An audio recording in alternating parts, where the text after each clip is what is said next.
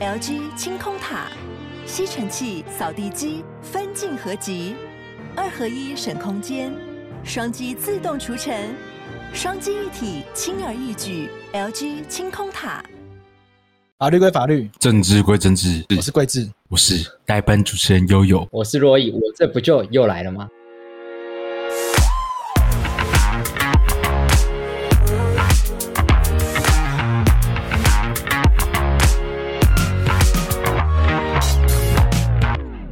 今天今天一个三 P 啊，一个线上 线上群聚，不是，我们就只有三个人啊，就在那室内录音也没有违反时，也也是顺时钟的啊。哦，也是在线上也是顺时钟，但我们为了安全还是还是这个三个人分隔三地这样子。分隔三百公里大概，非常安全。这礼拜有点紧张了，这礼拜疫情越来越严重，而且我的家乡，对，我的家乡预警有之前好像有呃某一个案例去买芒果，因为他的足迹就在那个预警的芒果市场。哦，我看到吓一跳哦，因为因为没事啦，没事。哎、那种地方就是我这边平常连遇到人都有点困难，所以口罩什么的就算了吧。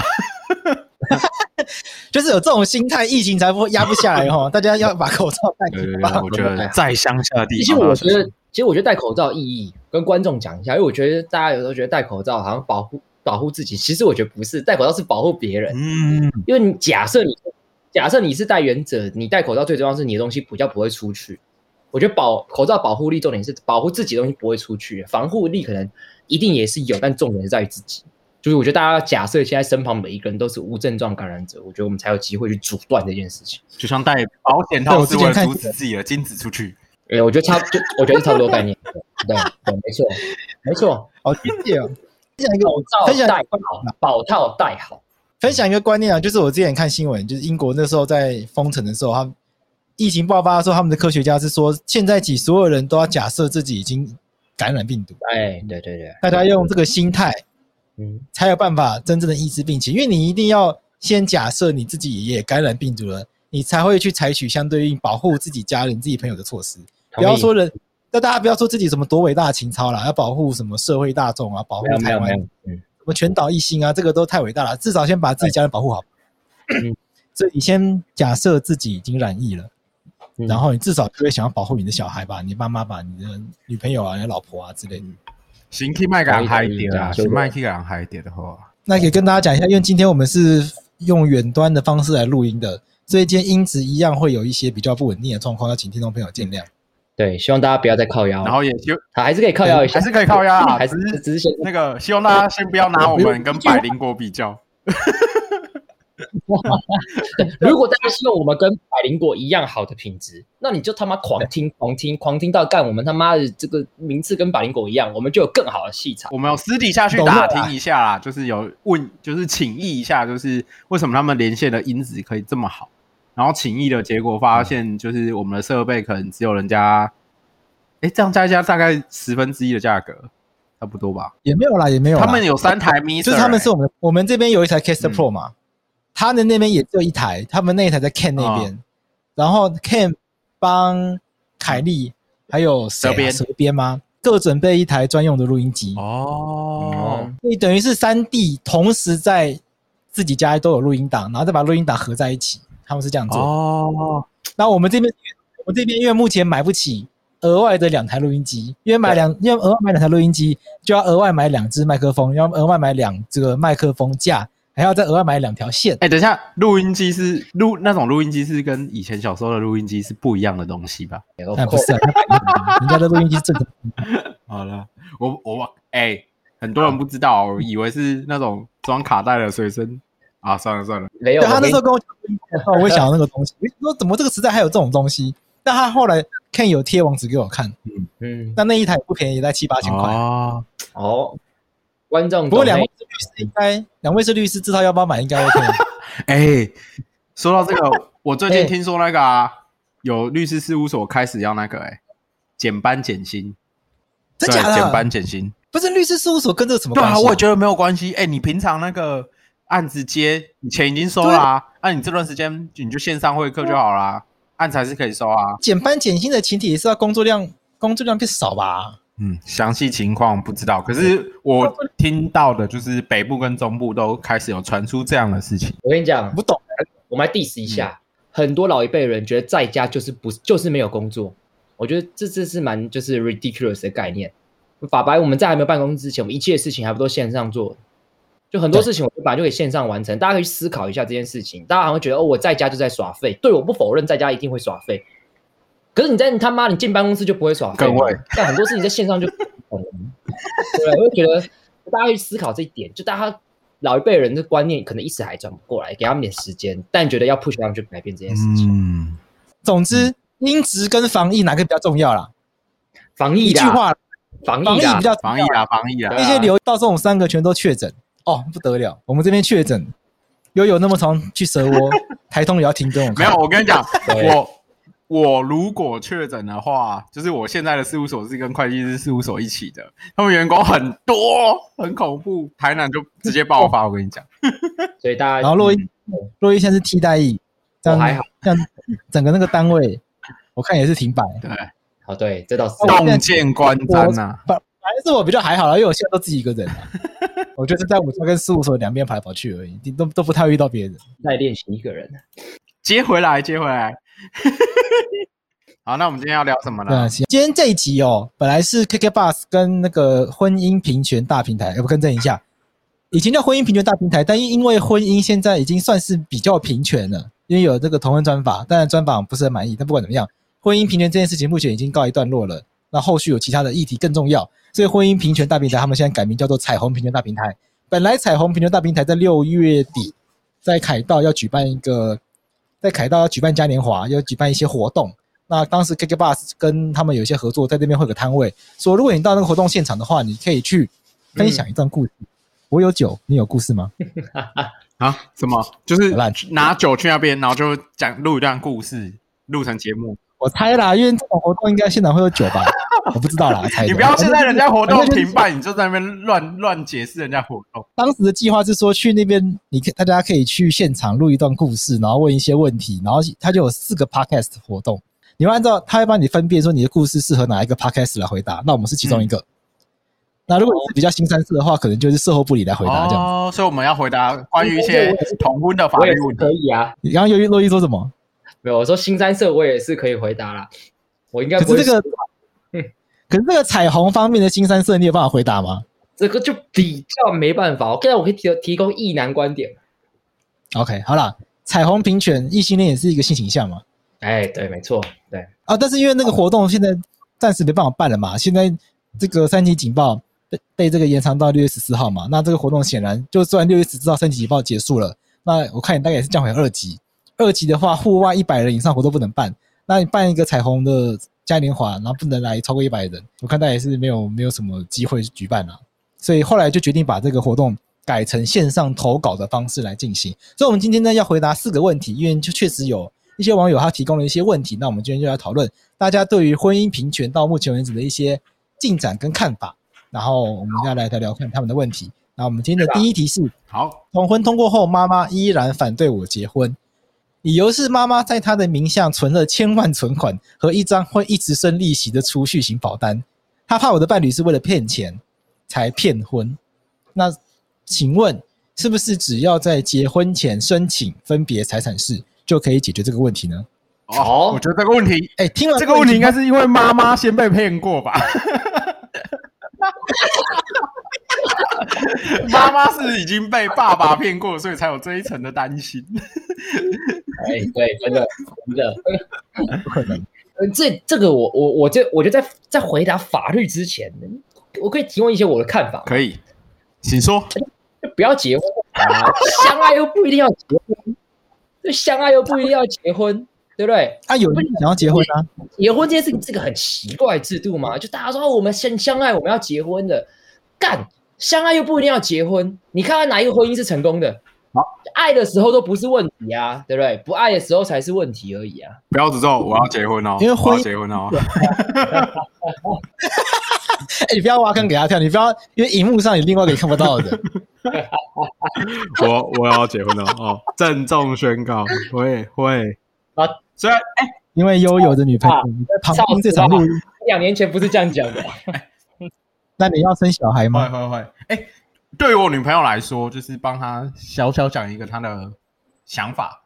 她认为结婚未必这么重要，可是她很想要养小孩。嗯，对。然后这还有说过，我帮大家再白话翻一点，就是有没有跟你这个长相厮守没那么重要，但你的精子对她来讲很重要。她、嗯、觉得我的种不错。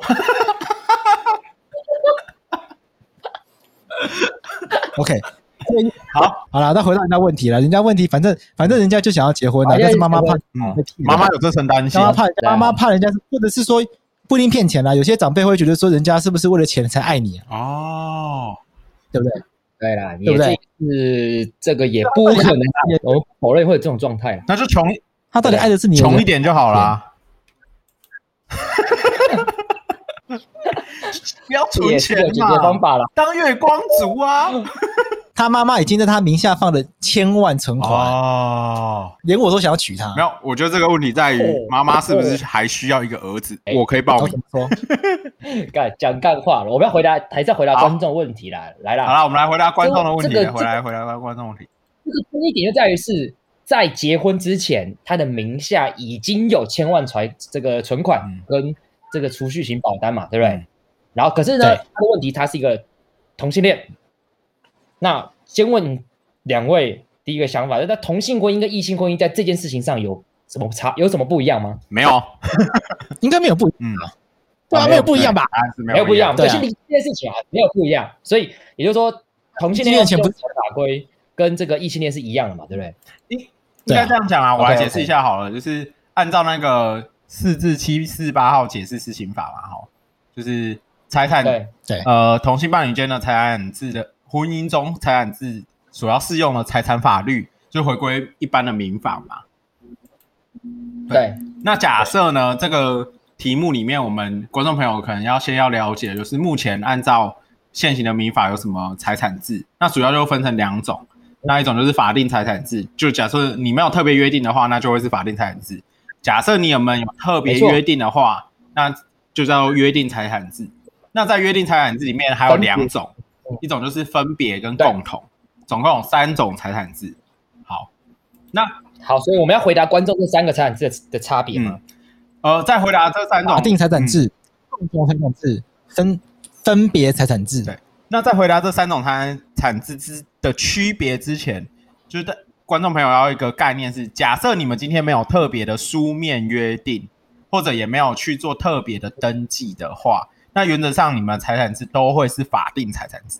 假设你今天要 OK 是分别财产制或者是共同财产制的话，那就要特别的约定。没错，所以其实大部分的人一定都搞不清楚是什么制，所以我们就这样讲，大部分的人，你现在听的观众，基本上你们都是法定财产制啊。对，基本上是这样子。那我们就先回答法定财产制，在这个个案当中，他需要不需要担心这个问题？如果在法定财产制里面，其实基本上是不用担心这个问题的。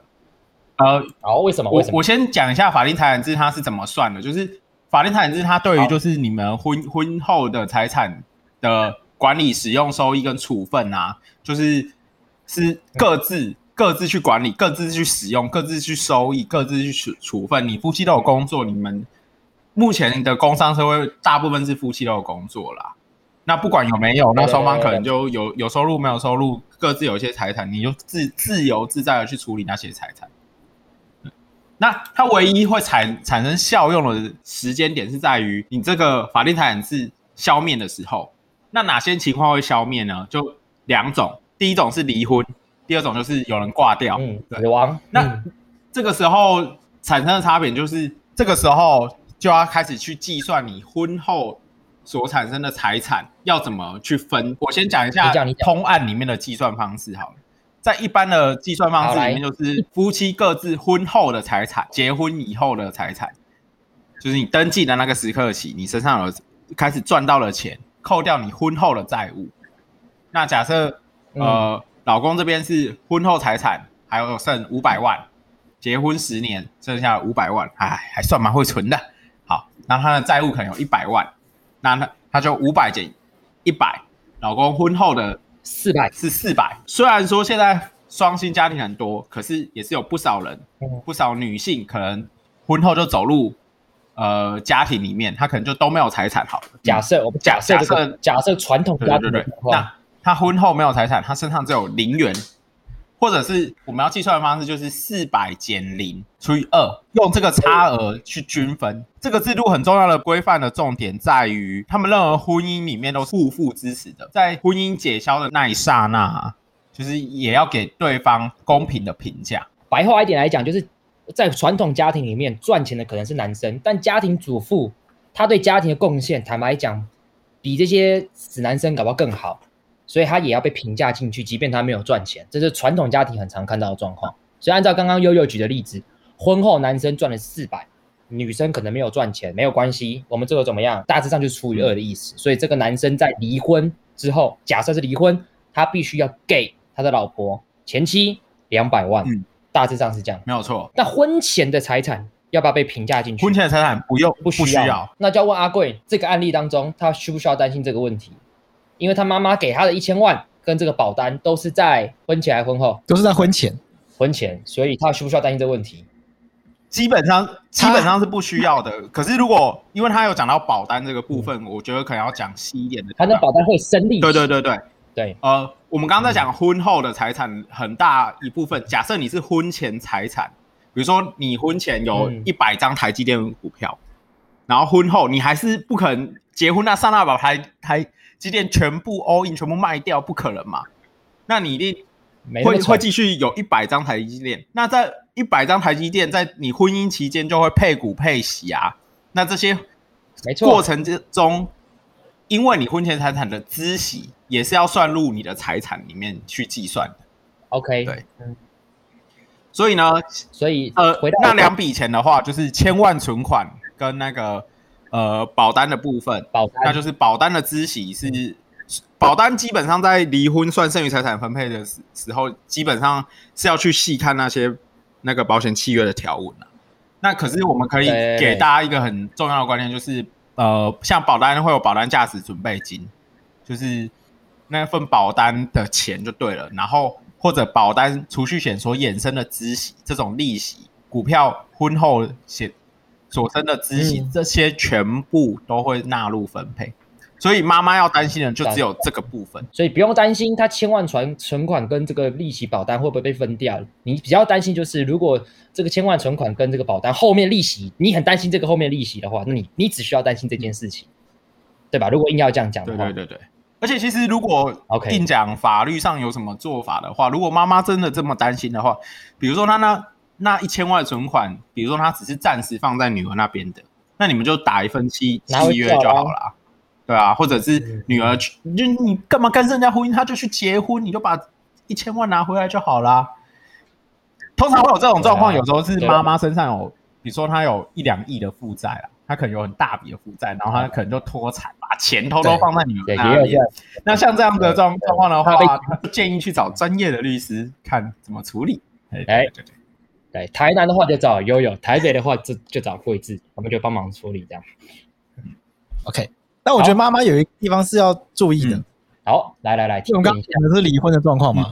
嗯。但如果这个人不幸，如果这位投稿的听众朋友他不幸往生的话，这一千万变遗产。好，我们这个，我跟你讲，律师这个工作就是这样子的，要要假、呃、律师的工作就是这样子的痛苦，就是这样子的折磨人心。在美丽的世界，我们都会想到最丑陋的一面。不是因为在美丽的世界就不需要律 就不需要律师啊，对不对？律师会出现，不就是因为人性的丑陋纷争才需要我们出现，不是吗？人性的险恶啊，世间的无奈，啊、法庭上的攻防，我们只是我们只是在帮人家杜绝风险而已啊！对对，对，杜绝风险。所以说，律师是魔鬼代言人也没有错啊。在真相面前，谁不是魔鬼呢？所以今天这个案件，如果他不幸往生的话。OK，假设没有小孩，那爸爸也不在了，那这个钱就变成妈妈跟这个配偶要来均分遗产。这一千万要分五百万给那个配偶，对我觉得这个是唯一要去考虑的地方。嗯、对，没错。但如果妈妈真的很在意这件事情的话，可能要在生前先做一些财产上的安排。对，那这个安排方法我们就不在节目上讲，对因为这个是律师专业部分。风险评估就是说，这个钱就是只有发生两件事情，这个同者两件事情它才会出现改变。第一个离婚。第二死亡，因为刚刚又讲的很清楚嘛。现在其实现在这个年代，大家结婚原则上钱就是你的钱就是你的钱嘛，太太钱不会变先生的，先生钱不会变太太的嘛。那大家自己赚自己花，原则上是这样嘛。对啊。那有一个情况比较特别的，除非你们约定成共同财产制。对对对如果约定成共同财产制的话，所有的财产几乎都是共同共有，就是只有法律上面有列举的所谓的特有财产。所呃，特有财产就是几种类型，像比如说专门供老公夫或妻使用的东西，这这点一、嗯、这个是规定在民法里面的啦。所以它有一点就是过往传统社会里面对男生跟女生的惯性的想象这一款，我觉得。那第二款比较呃大家可以理解的就是夫或妻职业上必须之物之物，比如说我是律师，可能就是我的笔电 是我的特有财产，对。然后如果另外一半是会计师啊，会计师的特必须之物可能就是那台计算机。好。那还有一种是特有财产，就是夫或妻所受的所受赠之物啦，就是人家送你的。那除了特有财产以外，其他都是共同共有。那管理上原则上要共同管理，啊，也可以约定成一方。那债务的话也要一起负担。我们就来问一个最关键问题，就是那我们刚才讲完法定财产制嘛，那刚刚悠悠已经解释共同财产制。那假设今天我们这个发问者他已经去登记了才共同财产制，那在共同财产制当中，婚前财产也会被算进去吗？来，我们来回答一下，阿贵回答一下。共同财产制就不会再分婚前婚后了啦，所以你一旦选择用共同财产的话，哦、你全部的钱都对方的，对方的全部的钱也就是你的，就这个钱就血溶于水了，反正就是这样。如果他这么担心的话，就不要用共同财产制。可是现在基本上没有人在登记共同财产制啦。对啊，很很少人在登记。那个使用的人数很少了，你去上网查，你去查基本上查不到啦。连分别都所以反正分别财产制到每天都还会有可能五对十对在登记。嗯，所以因为有些因为有些人会这观念嘛，他就是说我要证明我不是为了钱跟你结婚的，我就说我们登记分别财产制也没有关系。有些戏不是这样演的。我是觉得不要啦，我是觉得，我觉得哎。这个这个结婚到最后都会不爱嘛？对，那这个结婚的目的就是我我我我逻辑一向是这样啊，结婚的目的在于什么？不爱的时候财产分清楚啊，爱的时候财产都不是问题嘛。不爱的时候什么都是问题。嗯啊，结婚这个制度就是在你不爱的时候帮你做一个风险的配置嘛，其实就这么简单嘛，对不对？所以结婚的目的是什么？结婚的目的就告诉你说，干你跟这个人将来有一天可能会不爱，所以会用到这个法律，所以我才要跟他结婚。干如果你跟这个人说我一辈子爱他。终身不渝，不会有任何的风险，那你干嘛结婚？那我觉得就就是因为未来可能会不爱，所以你才会需要结婚。对、其实就是这样子的。所以所以，因为每次我跟大家看大家相爱结婚，我就觉得瞎。你们就是知道干，你们有一天可能会不爱，你们才结婚是吗？哇！回到财产制上面的问题，我觉得自己碰触的案件里面，离婚的话就是吵小孩或吵钱。那剩余财产制是最常会碰到的情况。观众朋友可能听了这一串都觉得哇，好复杂，好烦。那两种解方，一种就是去找律师，第二种是把钱花花光，没有啊。第二种解方其实是不一定每个人都有这么多关于那个婚姻财产制要讨论的部分，因为很多连就是你假设没有结婚很久，那你们双方累积的差额其实没有很多。那是不是要去争取那个差额，还是在婚姻结束的时候大家就好聚好散？也许这是大家可以思考。对，但你这样讲蛮可怕。你这样意思是说啊，你们结婚没有很久，也赚不了什么钱，就不要在乎那么多。很多案例都是这样。所以如果如果真的要离婚的话，就不要纠结那些很很细微细节的财产，因为真的有些当事人在想要离婚的当下去纠结那些，导致没办法和解要诉讼的话，那其实很。很费神，而且很不经济。嗯，对啊。而且我觉得你干嘛让你另外一半知道你名下有千万存款？不觉得这件事情很笨吗？对，这个。但你不讲怎么会知道啊？你就是因为讲了，你才会担心说他为了钱爱上你啊？对，就还是他当初就是因为讲了，人家他为了让人家爱上他，所以才讲这个。哎，我有一个千万存款，我要跟你结婚。我跟你讲，如果我今天有千万存款的话。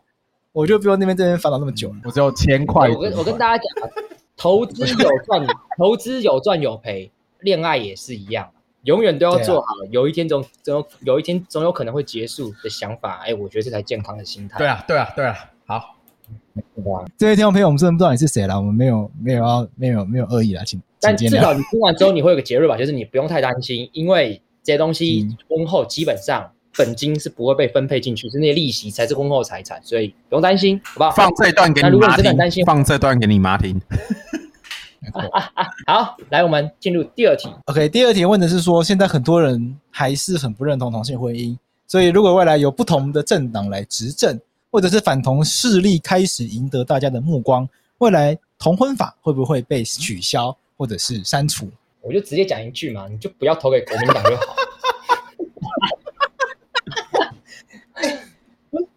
不，哎，是这样讲吗？不是嘛？剩下其他的政党对于同性婚姻都相对友善嘛。我讲白话一点，除了国民党之外的，是吗？民众党有意思吗？我觉得民众党以科粉来讲，这个科粉都自诩为中立理性，还是会中立假掰挺一下同婚呐。所以我觉得民众党不至于到真的很大的反对。所以我觉得你想要反同势力不要生不要那么嚣张的话，你妈投票好好投嘛。干他妈赖世宝，你就不要投给他嘛；费宏泰，你不要投给他嘛，对不对？我相信问这一题的人一定不会不会投赖世宝啊，但是他的嗯长辈可能会啊。然后长辈总有一天都会慢慢不见嘛。没有，我觉得重点在于就是我自己觉得通过之后你要删除，我觉得是比较困难的啦，因为大家其实就发就就就发现就是这个呃生活没什么改变，你发现没有改变嘛。对不对？大家每次说什么同性婚姻以后怎样怎样？干，丁老师，你走在路上，你他妈看到一个人会说哦，干他结婚了吗？不会嘛？所以就是说，同性婚这件事情，大家结婚，坦白讲，你根本就不会知道，根本对你，假设你今天是反对同性婚姻的人，异性恋霸权的人，干你根本就不会有什么影响，你就他妈自我在幻想，或幻想一个哦，我变少数那种白痴的幻想当中，所以我觉得不太会有什么影响。我自己觉得同婚法基本上，我认为被取消、被删除的机会非常非常的低啦，我觉得。你这个是政治上的这个解读啦。我现在我现在分享一个案例，就是说全世界确实有一个倒退的案例，有一个哦，有一个有一个不是国家叫什么啊？这叫做呃英国海外自治领地，反正它是它是英国的一，它这倒我不知道到底算不算英国的一部分，反正它就是有就是处于一个高度自治的状态的一个地方，它叫百慕达。那百慕达本来有同婚有同性婚姻，但是到二零一七年的时候，他们把同性婚姻废掉。然后同性恋者只能伴侣，就是他们改用伴侣制取代婚姻。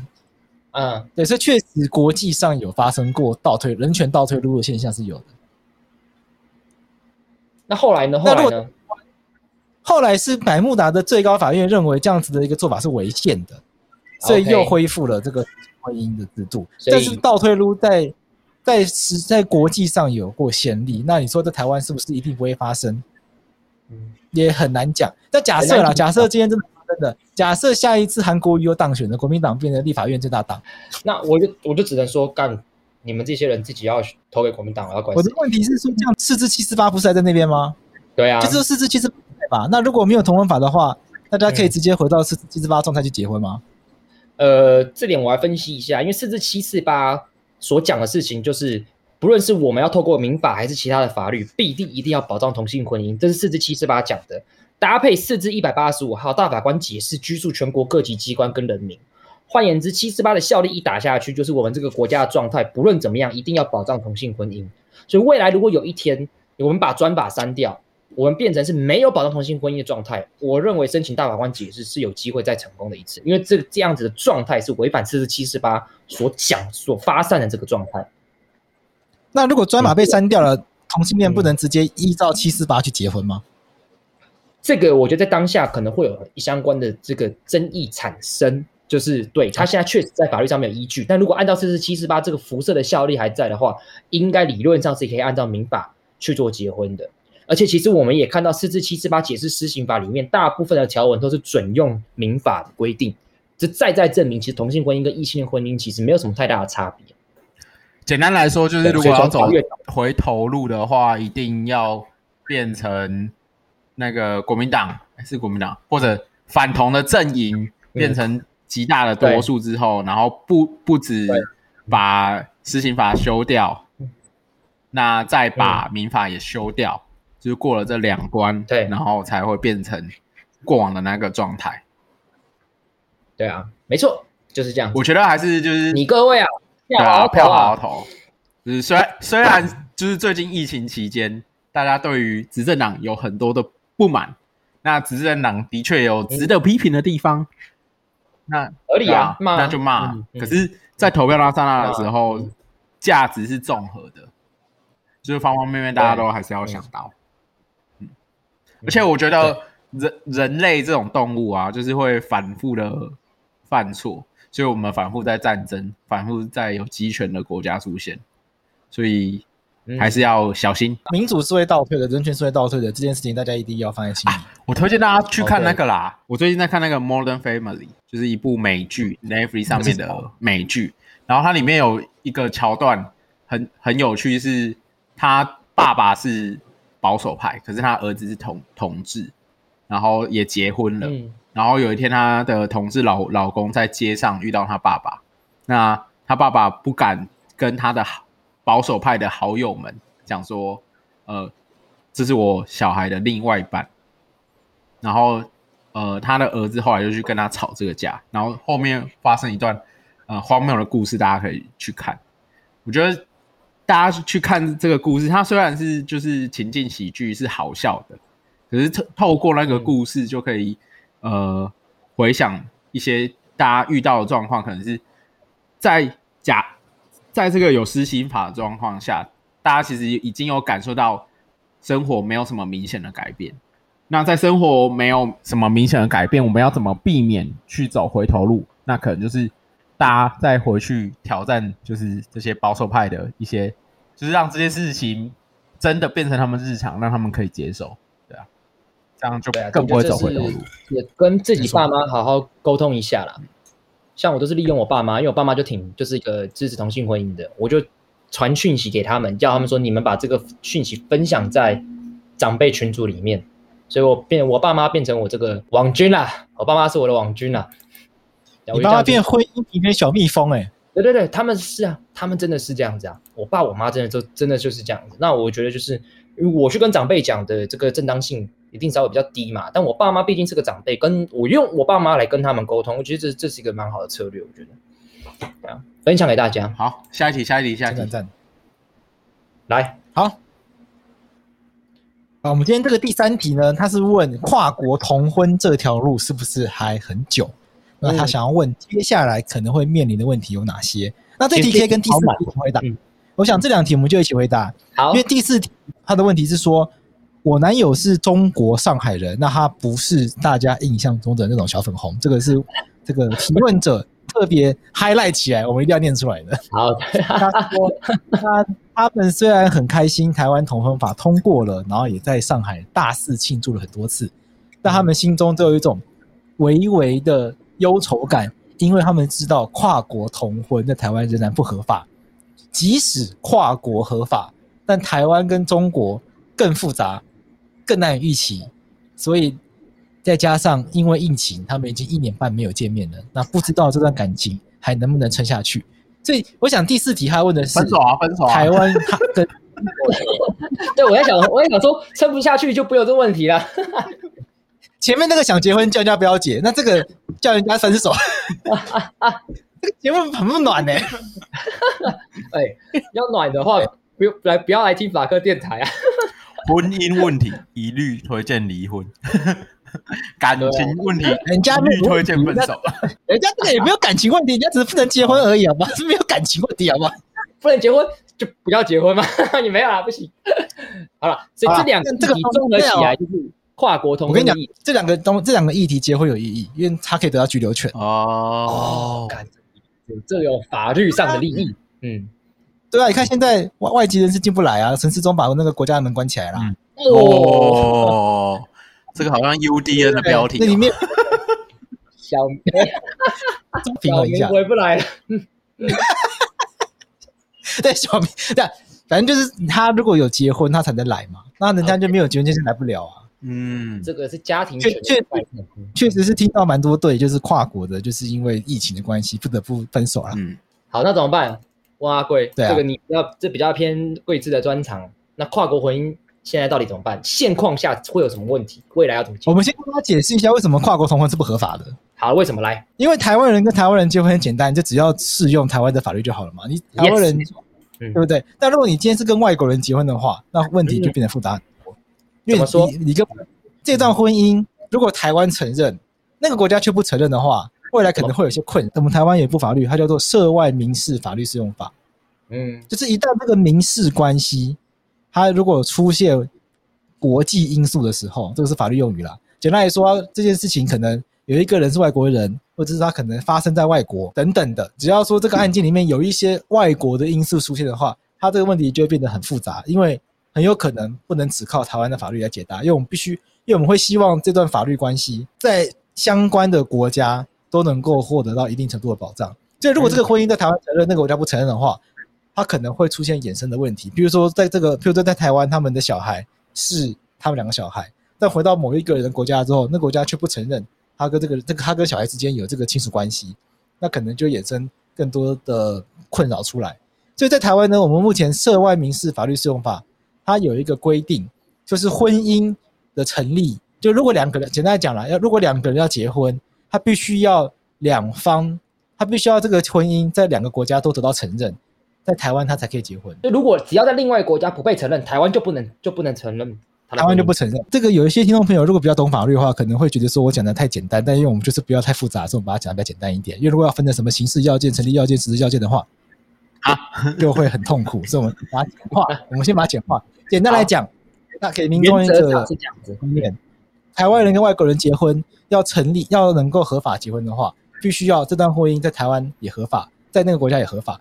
如果今天同性恋者他是跟，譬如说美国，譬如说荷兰这些人。他们的国家也承认同性婚姻的话，那基本上就没有问题，因为这个同性婚姻在两个国家都被承认，所以基本上是 OK 的。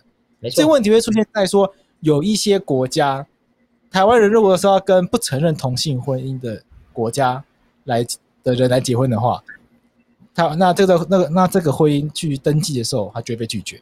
哦，户政事务所会不来？那怎么办？那怎么办？只能修法。哦，只能修法。可以将这个同性婚姻，不管那个人的国家是不是成同性婚姻，都可以，台湾人都可以跟他结婚了。听完阿贵讲，我想的问题都是：今天为什么只独后同婚啊？哦，对啊，对，嗯，就是为什么要独后同婚？是因为独后不一定一定会有问题，可是你要有独后的理由。假设呃，在其他国家结结婚，跟比如说假设是近婚亲的状况，在台湾是不能呃有亲一定亲等你以内不能结婚。对，假设今天我我不确定其他哪个国家亲人近的人可以结婚，假设有这样子的状况，那为什么这些人就是会面临一样都面临婚姻不被承认啊？那为什么要独后同？我想到的是这个问题。当时在讨论这个议题的时候呢，像这个伴侣盟啊，他们也面对过这个挑战了。但是大家，但是我觉得大家可以想一个问题啦。来来来，全世界国家不承认男女之间的婚姻，对哪一个国家不承认？嗯，你看，我们我们先进入法律人的逻辑思考。来来，跨国婚姻合法的前提是这个婚姻在台湾也承认，在其他国家也承认，对不对？对。请问，在问这世界上哪一个国家不承认男生跟女生的婚姻？好像没有。好像没有吧？好像没有。我现在想不到。那我举几个例子。呃，有有些国家承认重婚，一个男生可以结四个婆。那这种婚姻在台湾不承认嘛？所以台湾，但你在台湾不能去做这样的登记嘛？对。那有些国家到现在还有童婚，就是儿童的童童婚，可能九岁就被嫁掉了。那这台湾也不合法。台湾现在规定，民法已经改了，十八岁才能结婚。对啊。嗯。所以这个，对这个也可以想象上是存在嘛？就是不承认啊。可是哪个国家有不承认男生跟女生的婚姻？没有嘛？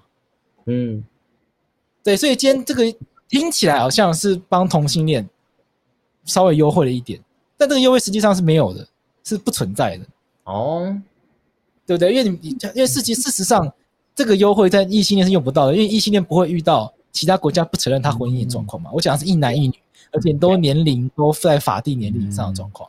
了解，嗯，对啊，好像听起来。嗯，确实，那我觉得确实。确实，嗯，那有些人就会觉得说，那这个会不会增加假结婚真来台？先不管他来干嘛，反正假结婚真来台这个风险，确实我，我我印象中蛮多人这样讲。但反过来讲，那他在异性婚里面其实也会有假结婚来台的状态嘛，对不对？嗯，对，我的解放都是一律中国籍配偶，从严规定。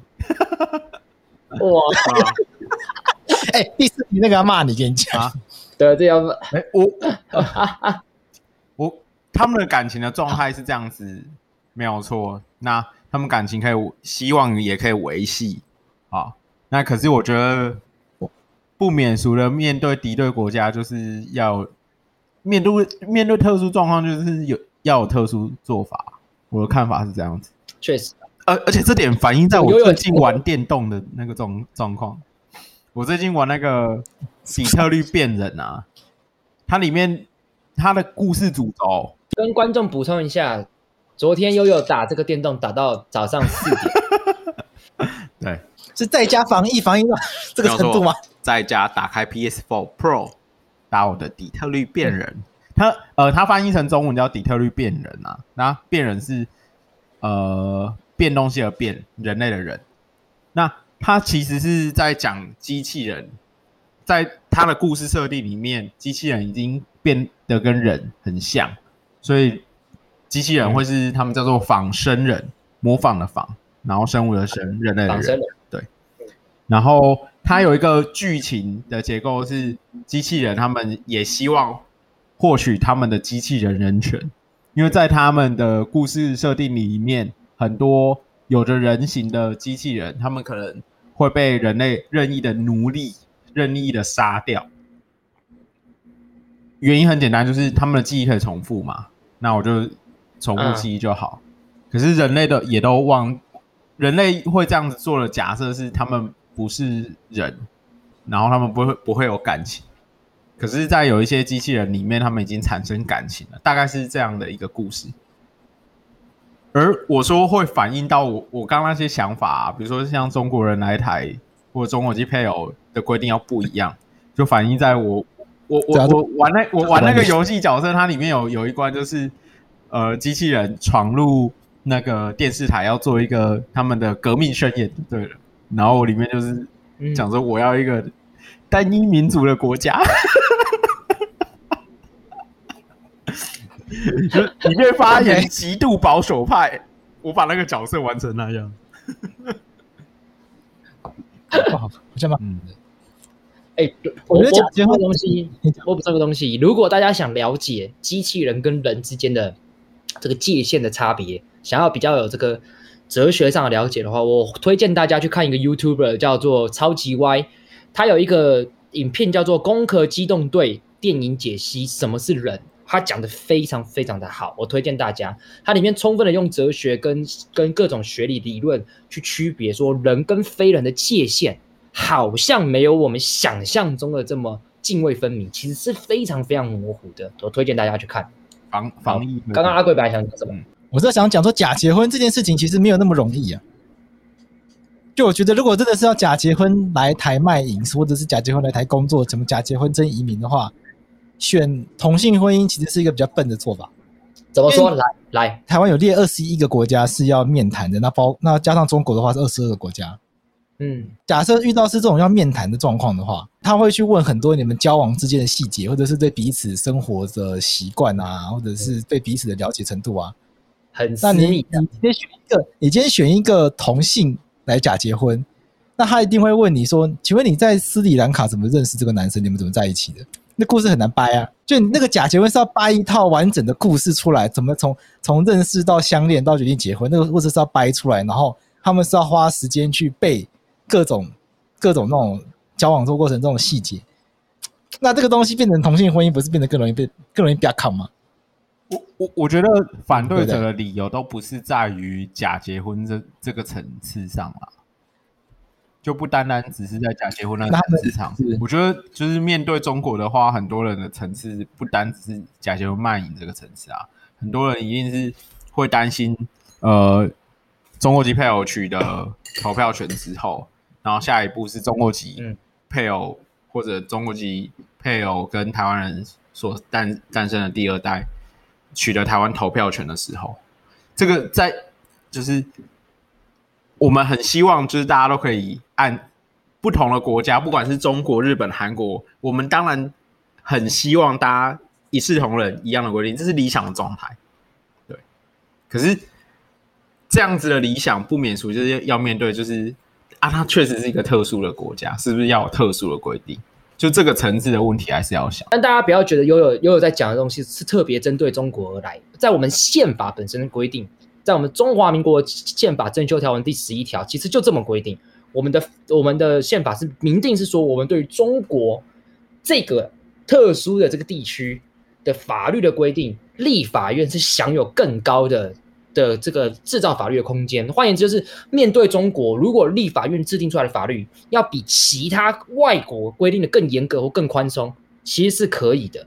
有再讲更白话一点，如果我们今天就是要对中国差别待遇，可不可以？哎，其实是比较可以的。有比较大的这样空间，这是宪法委托给立法院这么大空间的，所以其实是有它的道理的存在。所以如果大家只是说刚刚，如果整个社会气氛都是极度轻松，然后呃，大家开始都是开始讲话卷舌的状况下，所以我们也可以把那个十年改成五年。举例来讲，也有可能改成两年。当我们都变成播客，看着视频的时候，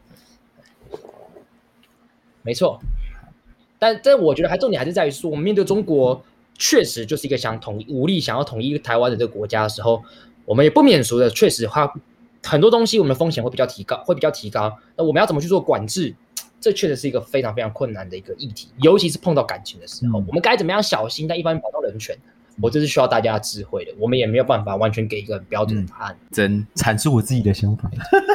那我们今天四个问题应该都算回答了吧？还没有啊，还没还没讲到中国那部分啊？没有没有吗？刚刚讲的以上都说不含中国哦，真的哦？对，因为刚刚我们讲的是涉外民事法律适用法，中国不是外国啦。哦、哎呀，讲到这个东西，哎，大家同学们发现，对，因为中国在我们的法律跟宪法规定上，它不是外国，它，它也不是本国，它要用两岸人民关系条例，对不对？以上讲的都不含中国人，或者是大陆人，或者是大陆地区人。因为他们不是 涉外名，好好笑。我们要照顾各种不同光谱的听众，让他们都有一种舒适的听觉体验。OK，好，继续。我先把一个表浅问题处理掉。那香港跟澳门怎么办？对啊，香港跟澳门澳人民关系条例。香港澳港澳人民关系条例规定，香港跟澳台湾人如果跟香港人、澳门人结婚的话，是类推适用涉外民事法律适用法。那如果是大陆人、中国人的话，那两岸人民关系条例本身就有类似涉外民事法律适用法的相关规定。那这边很有趣哦。我们刚刚讲的，呃，在涉外民事法律适用法里面，它规定婚姻跟外国人结婚的话，要两个国家都承认才可以结婚。可是，在两岸人民关系条例里面，它的规定是不一样的。它规定成只要台湾合法就可以结婚。哦。就是即使中国没有承认同性婚姻，可是这个中这个大从上来的男生他来台湾，理论上就可以跟台湾人在台湾做同性结婚，因为只要台湾承认，台湾就可以结。这个这个这个差异其实很简单，因为对岸是匪区是伪政权，他们的法律没有那么重要。我们的法律承认同性婚姻，就让他们结。那个匪区的伪伪政权的那些虚假法律不重要，可是他们会有个实际上的困难。为什么这一对？台北、上海，我不知道是台北啊。他为什么这对台湾、上海的这个恋人，为什么他没办法来台湾结婚呢？因为目前虽然我们的两岸人民关系条例规定台湾承认就可以就可以结，可是事实上目前的实际的做法是会要求他们在大陆或他们会到上海，先在当地完成结婚登记，然后才可以去申请面谈。因为逻辑上，台湾也是我们的一部分，所以他们也应该要可以结婚，是这样吗？对。就是说，台湾如果台湾人要跟中国人结婚，那这个台湾人要先到中国去，跟他在中国完成婚姻登记，然后他们才可以申请来台湾。这这是目前程序上比较奇怪的地方。那因为他们实际上不可能到中国去做婚姻登记，所以他们就没有办法去跑这个流程。嗯，对，所以这个是一个很奇怪的状况，就是我们的两岸人民关系条例是理论上他们可以结，但是我们目前在这个。政府的流程上面的规规定方式，却是要求他们在中国先完成婚姻登记，他们才可以去申请面谈。就我们刚刚讲那一套面谈，那因为现在他们没办法申请面谈，所以就会变成没有办法结婚。这这是目前台湾人如果想要跟对岸的朋友结婚的话，同性恋者啦，会遇到实际上困扰。规范与现实的冲突。对啊，就是实际就是就是法律规定上好像可以做，但是我们政府的一些程序把你卡住了，所以这部分是目前。这个相关的倡议团体认为说，这个应该是比较好解套的，因为你就把那个程序改掉就好了。啊，对，你这个程序改，因为你根本就你根本没有实质的法律需要修啊，你只要把相关的这个程序改一改就改好了。好，而且我觉得，可是因为中国而且可是因为中国敌国，所以如果要把程序改的比较松散的话，可能大家又会有意见，所以它会又会有一些政治上敏感的困难、实质困难。其实我有看到相关的新闻，在中国以外的国家，包括港澳的话，其实司法院他们好像已经有意愿去修改相关的规定了啦。所以我觉得不至于会遥遥无期，只要嗯立法院 run 的够 OK 的话。应该是没有问题。其实针对这个跨国同婚的问题，司法院有开记者会，有去开记者会去说明说，司法院他会去推动相关的法律要去修法。那这个记者会的新闻稿也是写得非常的文情并茂。这个新闻稿是这样写的：一百零八年的五月天，司法院释字第七十八号解释自行法正式施行。对于许多守候已久的国民来讲，爱情的模样更加清晰，结婚的可盼终获实现。哇！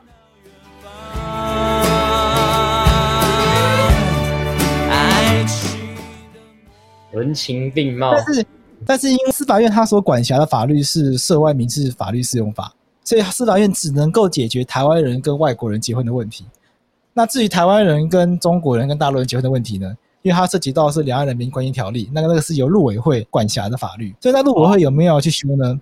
不知道，陆委会好像没有相关的新闻出来过。这边可能要给观众一些概念啊，就是相关的法律其实有相关的机关是主管机关。那如果要修法的话，他们会先把草案弄好，然后再拿去立法院给立立委们投票，还有做一些细节的内容的讨论跟修改这样子。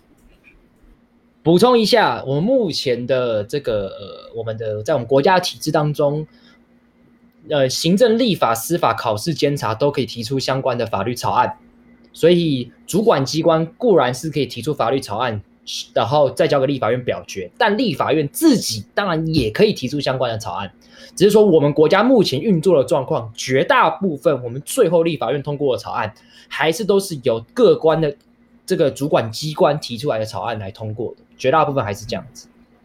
很很大的原因是因为立法委员的，就立法院的动能不足了。相关相关，大家防疫期间可以去看纸牌屋，看看人家的参众两院是什么规模。这个这个这个真的是对这个这个会回到另外议题，是立法院的这个立委助理的人这个呃立委助理预算跟人数等相关的问题啦。但这是另外议题，我们之后有兴趣再再谈这样。像那个跨国同婚，前一阵子有一个新闻判决很振奋人心，就是有一对台湾人跟澳门人的同性恋者，他们是男男的，那他们是因为他们去申请嘛，一定被驳回嘛。结果在他们被驳回之后呢，他们就跑去打官司。